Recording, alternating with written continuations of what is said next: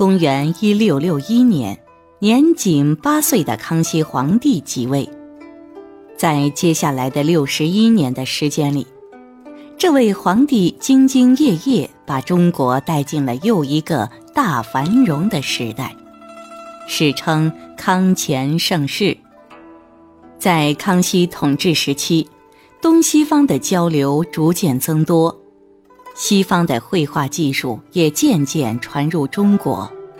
在照相机发明之前，西方绘画中的透视技法和立体效果是记录人物的最好方法。这让想要留住容颜的皇室和贵族深深迷恋，中国的画师也开始向西方学习。这幅康熙帝读书像就是宫廷画师学习西方的成果。画面上，康熙皇帝身着深蓝色长服，头戴红缨结顶，下饰长服冠，盘膝而坐。双手自然放在双膝上，膝前摊开一本古书。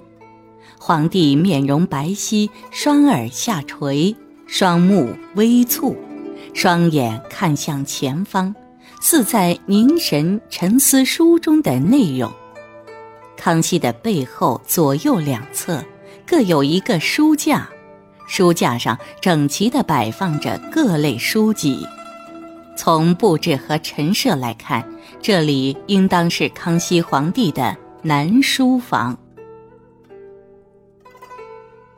这幅画在构图和造型等方面基本保留传统人物画模式，但绘画技巧却来自西方。首先是通过透视、渲染方式呈现出的立体效果。画面上，皇帝所坐的位置和书架、墙壁有很强的距离感，而且皇帝头戴的帽子乃至面部的肌肉也都渲染出立体感。这些欧洲绘画特有的表现方式，在传统国画中是很难见到的。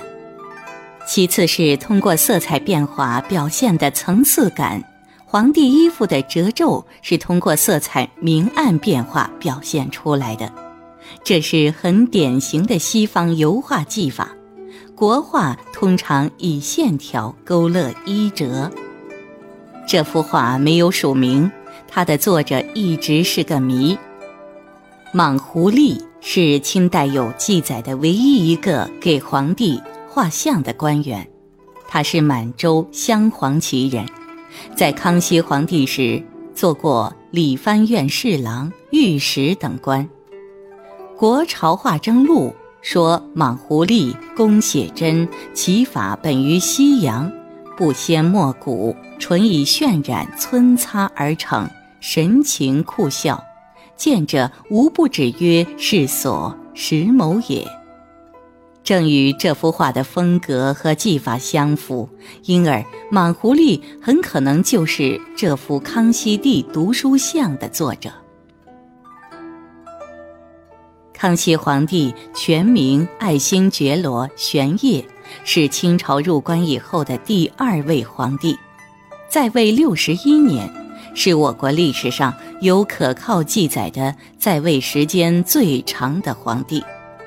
康熙一生功勋卓著，全球通史评价他在位期间，大清帝国国力强盛，政治清明，社会繁荣稳定。文化成就卓越。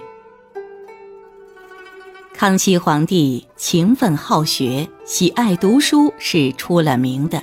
他曾说：“朕在宫中手不释卷，虽日理万机，但一有机会就会认真读书。”康熙读书涉猎范围极广，不仅包括四书五经，还有天文历算以及西洋的数学。几何学乃至人体解剖学等。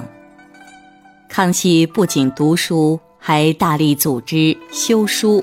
他在位期间修撰的书籍有《明史》《古今图书集成》《配文韵府》《康熙字典》《全唐诗》等等。这幅康熙帝读书像在保留传统绘画风格的基础上，融入西方透视技巧，真实而传神地再现了康熙皇帝读书时的情景，是我国绘画史上不可多见的人物画作品，也是清代初年东西方文化交流的一个重要见证。